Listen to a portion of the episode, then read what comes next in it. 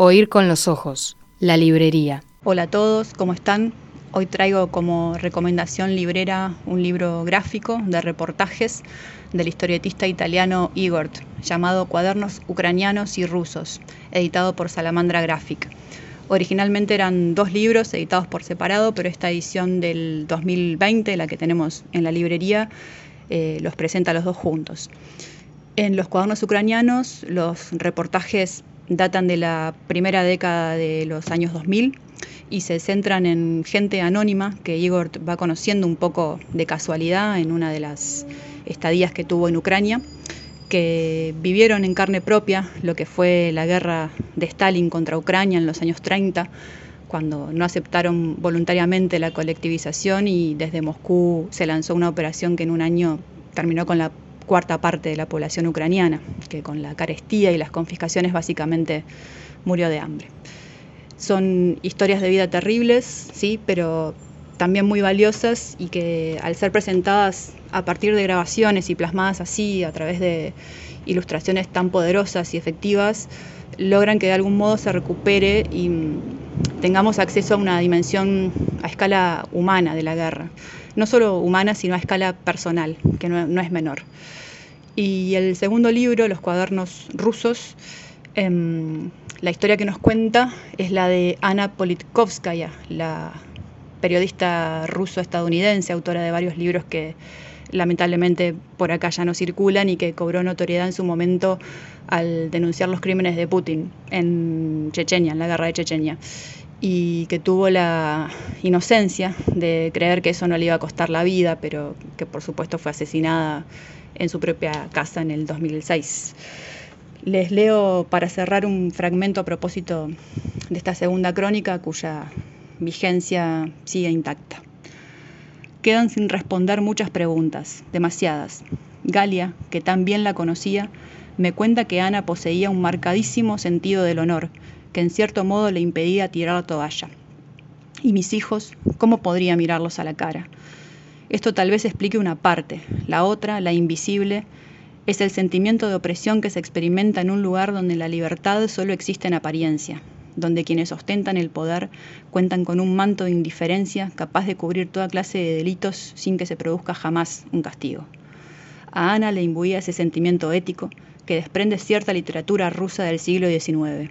Ana encarnaba una Rusia mejor, y puede que lo que nos ha legado sea su impulso vital, su pasión, que permite que no cerremos los ojos, que no miremos para otro lado, que no aceptemos verdades prefabricadas y así defender a toda costa los valores que nos vuelven, a fin de cuentas, humanos.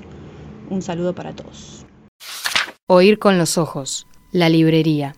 Hoy les traigo una recomendación inusual. En general trato de buscar libros que no tienen la visibilidad merecida, en mi opinión, y en este caso les voy a hablar de un bestseller mundial, así que nada que ver, y de una autora que viene deslumbrando a lectores y lectoras de todas las edades. Supongo que por eso siempre insisten en lo joven que es, porque la lee gente de todas las generaciones. Les voy a hablar un poquito de ¿Dónde estás, Mundo Bello? La última novela de Sally Rooney. El título del libro es una traducción literal tomada del, tomada del poema de Schiller, eh, Los dioses de Grecia. Schubert musicalizó un fragmento, si les interesa buscarlo, hay varias versiones disponibles. En el poema, Schiller lamenta la pérdida del mito y de la vida en armonía con la naturaleza, o sea, lo que es su visión personal de lo que era la antigua Grecia, a favor de la fe cristiana y del mecanicismo. La crítica del monoteísmo eh, fue muy mal recibida en ese momento y Schiller terminó publicando una edición revisada, por no decir censurada, del poema, a la que colaboró Goethe, de hecho. El libro es una novela semi-epistolar en la que dos amigas, una escritora famosa y la otra redactora en una revista literaria, hablan de sus vidas, trabajo, relaciones de familia, de pareja, etc. Y también de paso hablan de marxismo, de arte, de religión, del fin cercano de nuestra civilización, entre otras cosas. Eh, esos temas los abordan con la liviandad que se puede esperar de una conversación entre no especialistas, digamos. Eh, no es este libro de ningún punto de vista un ensayo, pero es una novela muy amena que explora las relaciones de amor y de amistad y la importancia vital que tienen en estos tiempos en que parece que todo se está derrumbando a nuestro alrededor. Sally Rooney, que es una escritora irlandesa de unos 30 años, estudió literatura y política en la Trinity College de Dublín. Y esta es la tercera novela. Gente Normal ya fue adaptada para la televisión y este año se va a estrenar la adaptación de Conversaciones entre amigos. Hermoso mundo, ¿dónde estás? Vuelve, amable apogeo de la naturaleza. Ay, solo en el país encantado de la poesía habita aún tu huella fabulosa. El campo despoblado se entristece, ninguna divinidad se ofrece a mi mirada. De aquella imagen cálida de vida solo quedan las sombras. Aprovecho para echar la recomendación de otro libro, ya que con mucha alegría recibimos novedades de la gran editorial Errata Naturae y nos llegó una recopilación de ensayos de la poeta estadounidense Mary Oliver. Para quien está en busca del mundo bello de Schiller, leer la escritura indómita de Mary Oliver, como les decía, es un bálsamo y un pinchazo al mismo tiempo.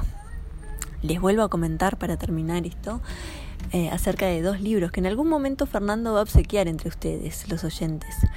Para temas adyacentes al cristianismo y al amor al prójimo, Mujeres Excelentes de Bárbara Pym y para temas adyacentes a las relaciones y su importancia y a la búsqueda de un clan, de un hogar, Cuánto oro esconden estas colinas de Sepam Sang. Ambos títulos son de la editorial Gato Pardo y estén atentos porque se vienen más regalos mientras celebramos por adelantado los, los seis años que está por cumplir nuestra pequeña librería. Saludos. Oír con los ojos.